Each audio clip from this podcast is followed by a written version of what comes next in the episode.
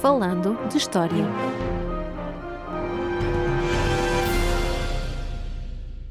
Olá a todos e bem-vindos ao episódio 45 do podcast Falando de História. Eu sou Roger Lides e comigo está, como sempre, Paulo M. Dias.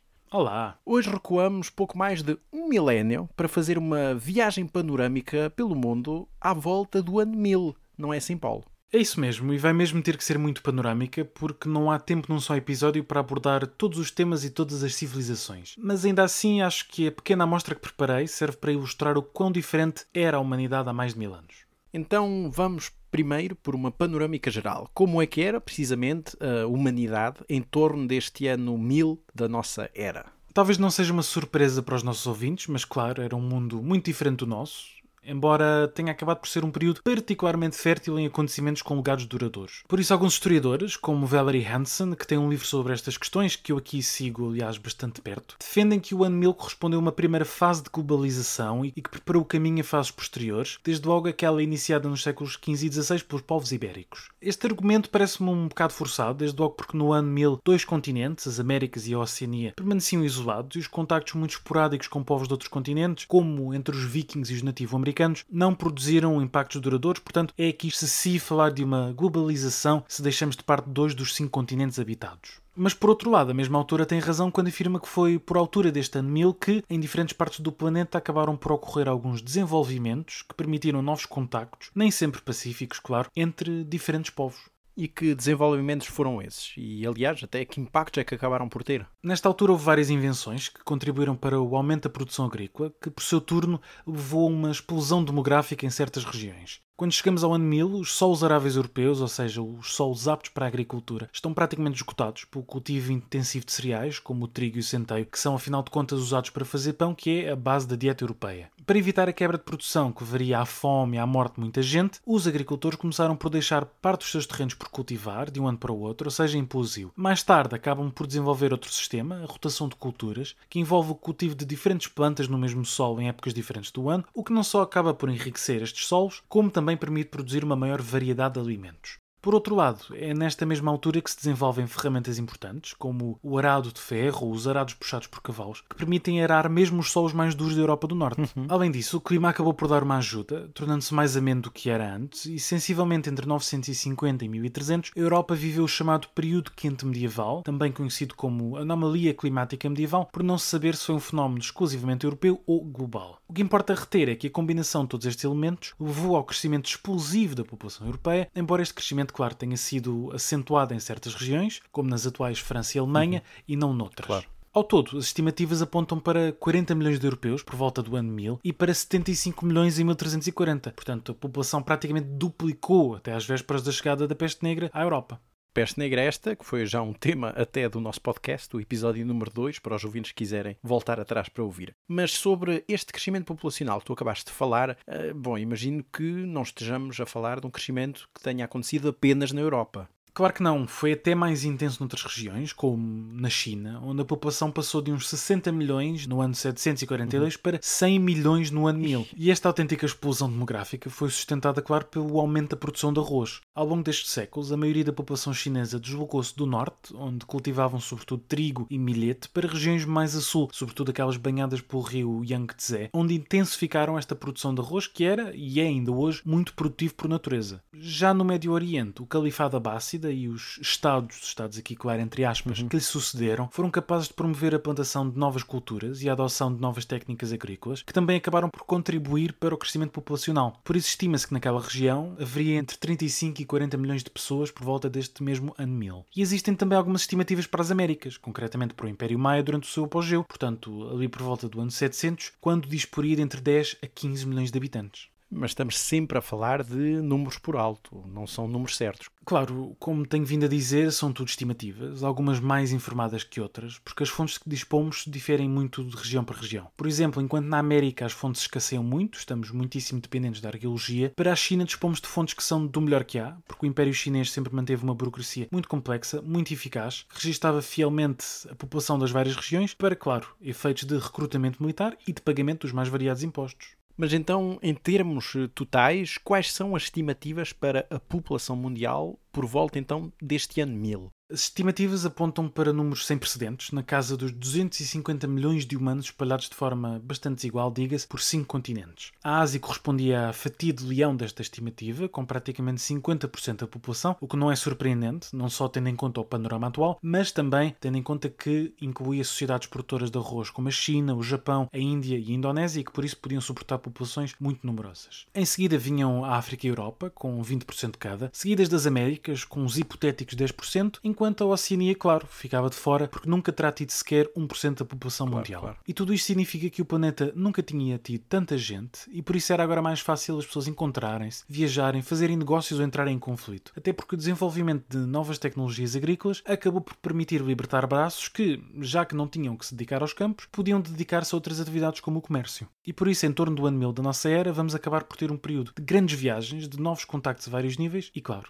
alguns pacíficos, outros não, entre estes vários povos que povoavam o mundo. Bom, e estás a falar de contactos a vários níveis, entre vários povos, várias regiões. Então, se olhássemos para o mapa político, digamos assim, não é? Por volta do ano 1000, o que é que nós conseguiríamos ver? Portanto, se calhar começamos até pela Europa, que é um território mais familiar para nós. Bom, a configuração política da Europa era, claro, muito diferente da atual, salvo raras exceções. Comecemos pela nossa Península Ibérica, onde em torno do ano 1000, o Califato de Córdoba era sem dúvida a entidade política mais rica, poderosa e desenvolvida. Como sabemos, o reino visigodo foi sendo conquistado por tropas muçulmanas oriundas do Norte de África a partir do ano 711, o que levou, aliás, à integração do Al-Andalus, nome que era dado então à antiga Espanha romana, no seio do Califado Omíada. Mas muito rapidamente os Omíadas, que governavam a partir da Síria, acabaram por perder o controle sobre esta província ocidental muito longínqua, pelo que durante mais de 300 anos, sensivelmente entre 756 e 1090, o Al-Andalus foi independente do resto do mundo islâmico. E quando olhamos para este ano 1000, vemos que o Califato de Córdoba vivia então um período áureo, sob o governo do muito competente Almansor, um ministro do Califa Hisham II, que foi capaz de fazer importantes reformas administrativas e militares, ao mesmo tempo que lidava com sucesso com os seus rivais internos e com inimigos externos, sobretudo os reinos cristãos do Norte, tendo mesmo chegado a saquear Santiago de Compostela, na Galiza, em 997. Acabaste de falar nestes reinos cristãos. Que reinos são estes? Aliás, reinos que, claro, nós sabemos que vão dar origem àqueles que nós conheceremos, não é? o reino de Portugal, Leão, Castelo, Aragão, os mais clássicos Sim. da nossa Idade Média mais próxima. Mas neste período do ano 1000, quais são estes reinos cristãos na Península Ibérica?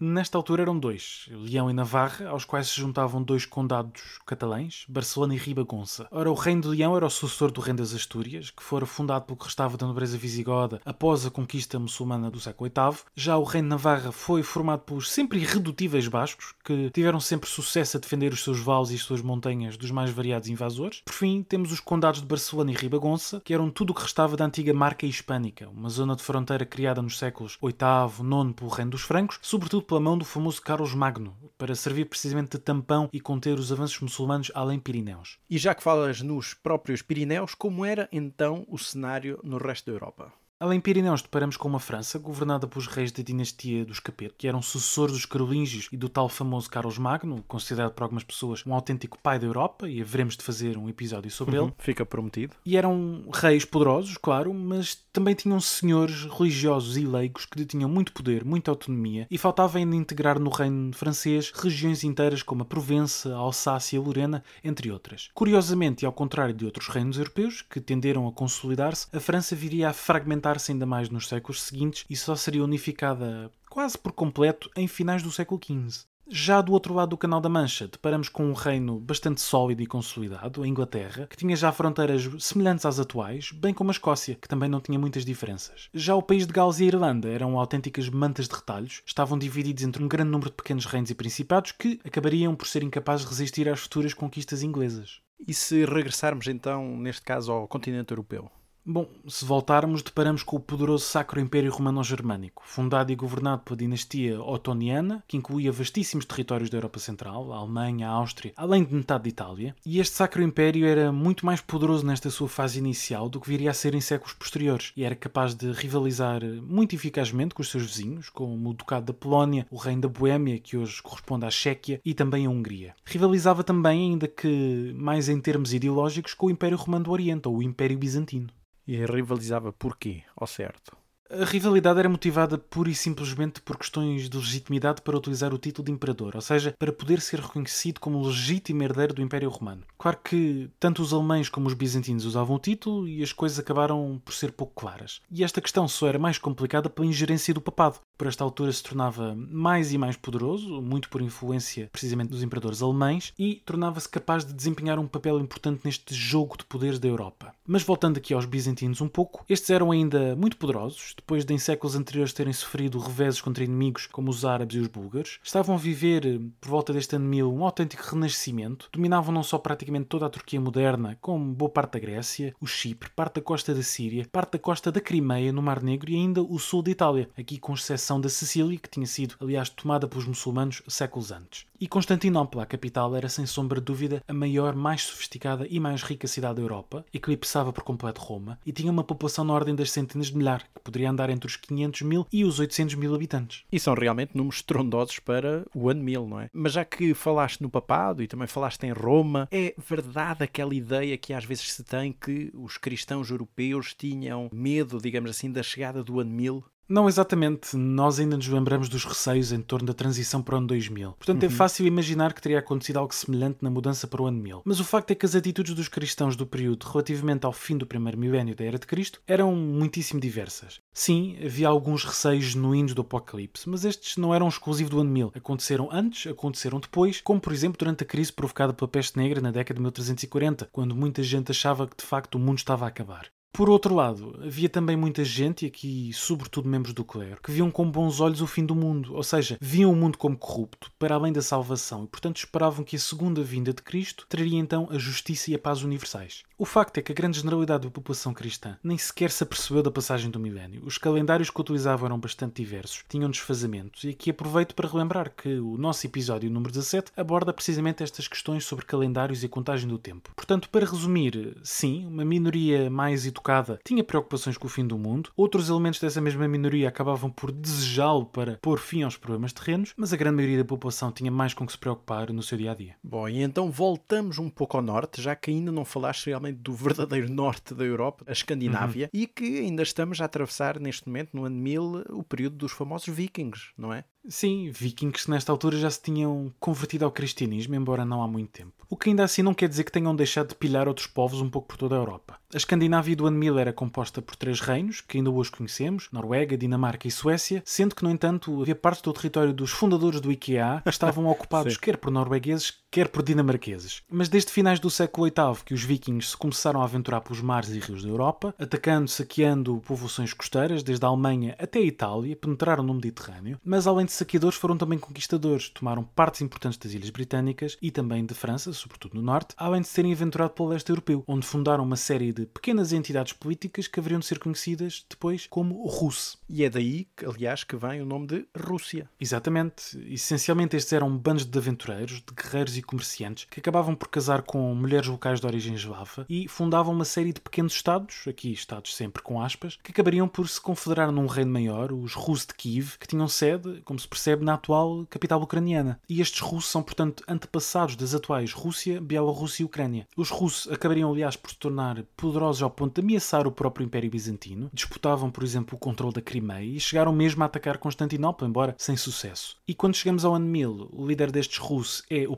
príncipe Vladimir o Grande, que tinha levado a cabo uma aproximação ao Bizâncio, convertendo-se ao cristianismo ortodoxo. Curiosamente, é um líder particularmente interessante porque ponderou a conversão a várias religiões, ponderou o judaísmo, o islão, o cristianismo latino e o cristianismo ortodoxo, acabou por se decidir pelo ortodoxo para se aproximar precisamente dos bizantinos. E aqui percebemos que as razões que levaram os escandinavos a moverem-se para este oeste da Europa eram sobretudo o desejo de participar nos lucrativos comércio de peles de animais e também no tráfico de escravos. Não por acaso a palavra escravo tem sua origem na palavra eslavo, Portanto, há aqui uma conexão étnica logo desde o início. E acabaram, efetivamente, por ser estas ligações comerciais ao Império Bizantino e também ao mundo islâmico a constituir as principais fontes de riqueza para os russos. E por isso, até o momento, foram encontradas mais de 400 mil moedas de prata de origem muçulmana em países como a Suécia, a Polónia, a Rússia e a Ucrânia. E o facto é que boa parte deste dinheiro terá tido a sua origem precisamente neste comércio de pessoas escravizadas, com as estimativas a apontarem para 100 mil escravos vendidos pelos russos a reinos islâmicos apenas durante o século XI.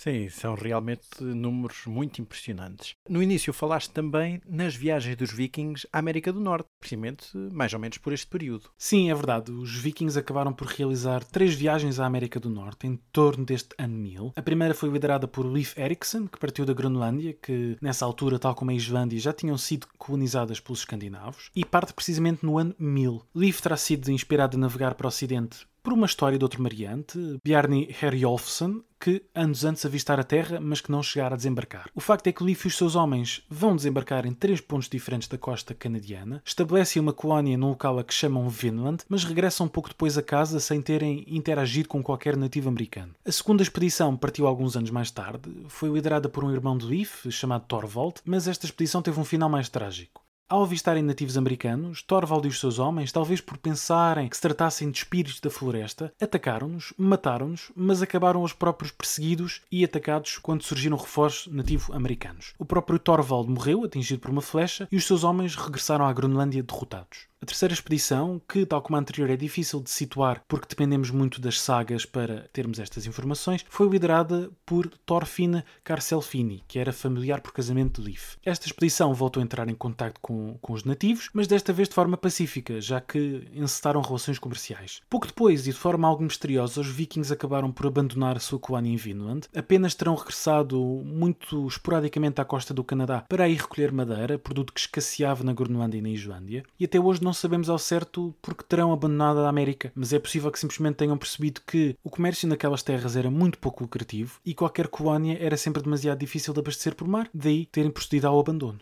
Bom, e tendo em conta que esta nossa viagem já chegou às Américas, se calhar ficamos até nas Américas e pergunto então como é que estava esse continente no ano 1000. Bom, como eu já referi, estima-se que por volta do ano 1000 as Américas teriam à volta de 10% da população mundial. E isto quer dizer que nestes territórios absolutamente gigantescos, desde o Canadá até ao Chile, vivia muito pouca gente. Para já quero destacar a cidade de Cahokia, a maior cidade da América do Norte, situada no atual estado do Illinois, e que por volta de 1050 rondaria os 20 mil habitantes habitantes, portanto, uma cidade bastante grande até para termos europeus. Uhum. Sabemos pouco sobre os habitantes desta cidade, que teria uma área de entre 13 e 16 km, mas a arqueologia permite-nos perceber que se tratava de uma sociedade hierarquizada, que tinha 200 montes artificiais dentro do perímetro habitado, e estes montes eram utilizados, sobretudo os mais elevados, para enterrar pessoas ricas e poderosas. Num desses montes, por exemplo, foram encontrados os corpos de dois homens adultos, deitados sobre uma cama de conchas que claramente serviam de moeda de troca local, portanto, era uma fortuna inestimável. Já não fosse próximo, foi encontrada uma sepultura em massa de prisioneiros de guerra ou vítimas de sacrifício ritual, não se sabe bem, ao todo 200 corpos com cabeças e mãos decepadas. Portanto, uma sociedade hierarquizada, com moeda, com comércio, mas também com claros sinais de grande violência.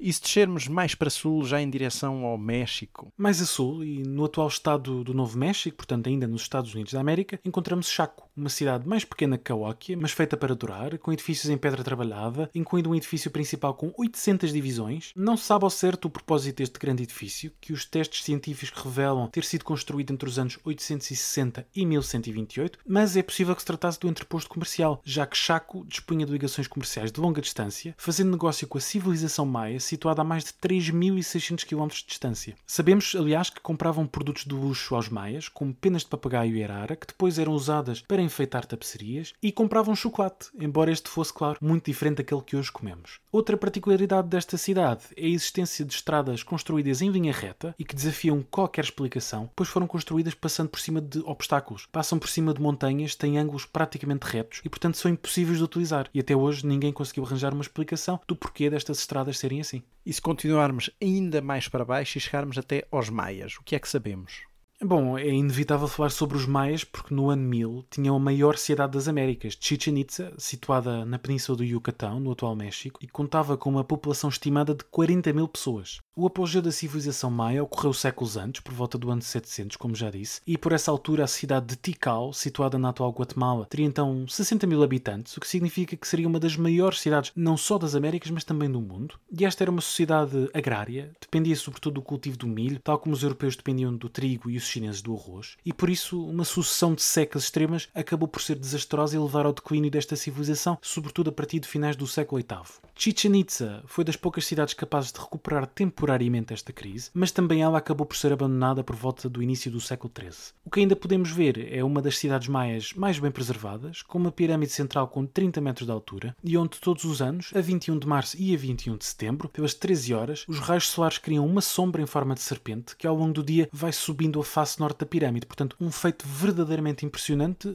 pensado há mais de mil anos. Sim, são feitos realmente impressionantes, sobretudo num continente como as Américas, que por vezes, aliás, acaba sempre por ser um pouco esquecido. Mas eh, já que estamos de um lado do Atlântico, voltamos a atravessar o Atlântico para chegar então à África no ano 1000. O que é que nos dizes sobre isso? Com o enfraquecimento do Califado Abássida, sediado sobretudo na Síria, a partir do ano 945, o mundo islâmico fragmentou-se numa série de entidades políticas mais pequenas, espalhadas pelo Médio Oriente e pelo Norte da África. E foi assim que o Egito passou a ser governado pelos Fatímidas, uma família xiita que adotou o nome da filha do profeta Maomé, Fátima. E foram, pois, estes Fatímidas que, no ano 969, fundaram a cidade do Cairo, nas margens do rio Nilo. Escassos 30 anos mais tarde, portanto no ano 1000, o Cairo era já a maior cidade da África, contando com uns 500 500 mil habitantes, de entre os quais populações consideráveis de judeus e de cristãos. E era pelo Nilo que o Cairo se ligava quer à África subsaariana, quer ao Mediterrâneo, neste caso por intermédio de Alexandria. E era também por ali que se exportava todo o tipo de produtos, como marfim, cobre, bronze, ouro e também, inevitavelmente, pessoas escravizadas. Ainda hoje podemos visitar alguns edifícios impressionantes no Cairo, como uma mesquita construída pelo califa Al-Hakim, conhecido por fazer leis particularmente excêntricas, como proibir vegetais que não gostava de comer, ou até proibir os sapateiros de fazerem sapatos para mulheres para as obrigar a ficar em casa.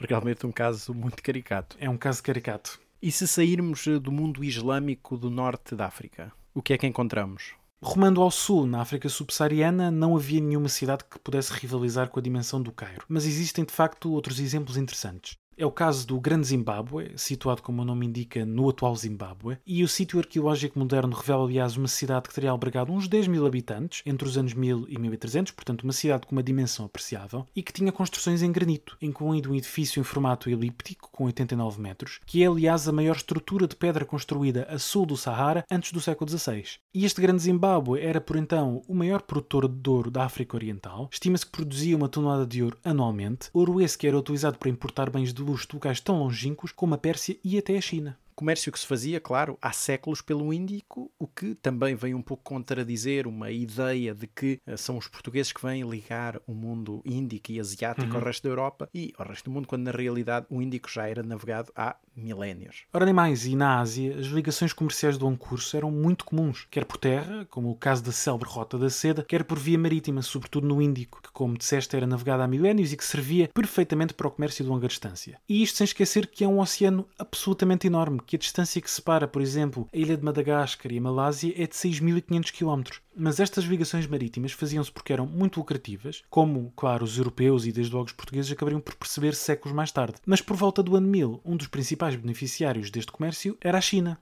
sobre a qual, aliás, já falaste um pouco aqui neste episódio, mas que neste período era efetivamente o maior e o mais poderoso Estado, sempre com todas as possíveis, a palavra Estado, mas era realmente o maior Estado asiático. Sim, a China era por si só e é ainda hoje imensamente vasta, diversa e rica. Já referi que por volta do ano 1000 teria uns 100 milhões de habitantes, porque nenhum outro Estado, com aspas, era sequer comparável em termos de dimensão humana. Foi durante a dinastia Song que o ano 1000 da nossa era foi ultrapassado, embora, claro, isto não dissesse absolutamente nada aos chineses que usavam outras formas de contabilizar o tempo. De qualquer modo, este foi um período de florescimento da agricultura, das manufaturas e do comércio de longo curso, e durante o qual também surgiram duas cidades comerciais particularmente importantes: Guangzhou por vezes chamada Cantão e situada a norte do que é hoje Macau e Hong Kong, e Quanzhou, situada mesmo em frente à ilha de Taiwan. Cada uma destas cidades, no ano 1000, tinha mais de um milhão de habitantes, portanto eram incomparavelmente maiores do que qualquer cidade europeia, mesmo Constantinopla, e mais do que qualquer outro reino do período, a China dos Song vivia, talvez aqui sim, uma primeira fase de globalização, uma vez que estava em contacto com incontáveis reinos e potentados diferentes, desde a Manchúria a norte ao Médio Oriente, do Sudeste Asiático à costa oriental africana. E é neste porto de Quanzhou, por exemplo, que existia uma comunidade de budistas indianos suficientemente numerosa para construir um templo no ano 980. E é também nesta cidade que foram encontradas, pelo menos até o momento, mais de 200 pedras tumulares com inscrições em árabe, sendo que os falantes de árabe ali residentes constituem, aliás, a maior comunidade de estrangeiros residentes em solo chinês. Uhum. E claro, o Estado chinês, e talvez o único desta época, verdadeiramente merecedor desse nome sem aspas, enriqueceu com este comércio por intermédio da sua apertadíssima burocracia. Os portos foram rapidamente dotados de funcionários a quem cabia taxar os navios que entravam e que saíam, e também conceder licenças para comerciar quer dentro, quer fora da China. Este era, sem dúvida, um dos mais fascinantes impérios deste ano 1000. Bom, e para acabarmos esta nossa viagem, que já vai longa, falta então olharmos para a Oceania. É, mas infelizmente não dispomos assim de tantas informações para este período. No Pacífico, as correntes dominantes tornam mais fácil viajar de norte para sul, pelo que há cerca de 50 mil anos atrás, os primeiros humanos chegaram de barco à Austrália e daí não voltaram a sair ao longo de milénios. Os próprios chineses andaram pelas águas australianas em busca de pepinos do mar durante o período medieval, mas nunca terão tido qualquer interesse em desembarcar. A costa norte da Austrália é particularmente árida e inóspita. De resto, o Pacífico é tão vasto que a sua exploração foi sempre difícil. No seu ponto mais largo, tem 20 mil quilómetros de extensão, enquanto o Atlântico tem apenas, e aqui apenas com aspas, 6.400 km. É de uma imensidão quase impensável. Em todo o caso, os polinésios acabaram por se revelar excelentes navegadores e aos poucos foram colonizando estas ilhas e arquipélagos perdidos pelo oceano. Partindo de Samoa, terão alcançado as ilhas Sociedade, no Pacífico Sul, por volta de 1025. 200 a 300 anos mais tarde, portanto entre 1250 e 1300, chegaram à Nova Zelândia, ao Havaí e também à Ilha da Páscoa, numa lenta, mas progressiva expansão que não deixa de ser impressionante dada esta vastidão oceânica. Bom, e realmente depois desta megalómana viagem que fizemos neste nosso episódio, quais são as tuas duas sugestões de leitura para os nossos ouvintes que quiserem ler mais, saber mais sobre o mundo por volta do ano 1000? Olha, eu tenho duas sugestões, uma já referi brevemente, um livro de Valerie Hansen chamado O Ano 1000, o verdadeiro início da globalização, publicado pela Ideias de Ler em 2020. Eu não tive acesso a esta edição portuguesa, ainda não a comprei, talvez no Natal quando a carteira o permitir, não é? Mas tive acesso à edição original e o livro é de facto muito interessante. Não concordo, como disse, com tudo, não acho que seja efetivamente um período inicial da globalização, porque se exclui a América e a Oceania, mas apesar de tudo é um livro muitíssimo interessante e dá esta panorâmica global sobre sobre todos os continentes uhum, habitados. Claro. E a segunda sugestão é um livro de Tom Holland, que é conhecido pelo podcast The Rest is History, e que se chama Milênio, o fim do mundo e a expansão da cristandade, publicado pela Aletheia em 2008. E é um livro que se foca precisamente neste primeiro milénio, que vai basicamente desde a antiguidade tardia até um pouco depois do milénio, até ao fim desse século XI, fala das cruzadas, fala dos, da expansão do cristianismo, até porque o autor tem bastante interesse na história do cristianismo, e portanto é uma leitura complementar importante, apesar de daqui eu também não concordar com tudo, porque o autor também se foca um bocadinho demais nos sentimentos milenaristas e no medo do ano 1000. E claro, há também o livro inevitável, um clássico de Jorge Duby, O Ano 1000, reeditado recentemente pelas edições 70, e que, uma vez mais, com a salvaguarda de ser um livro já um pouco ultrapassado, é também uma leitura muito interessante. E pronto, é tudo neste nosso episódio número 45 do podcast Falando História.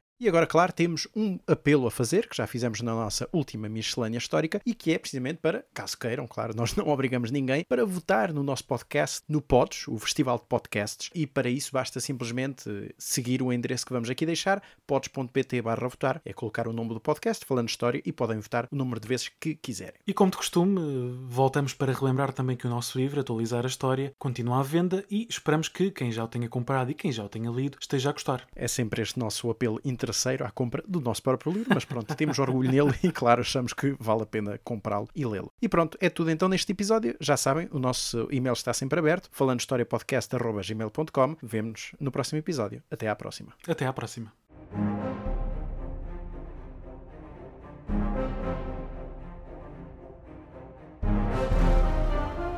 Falando de História.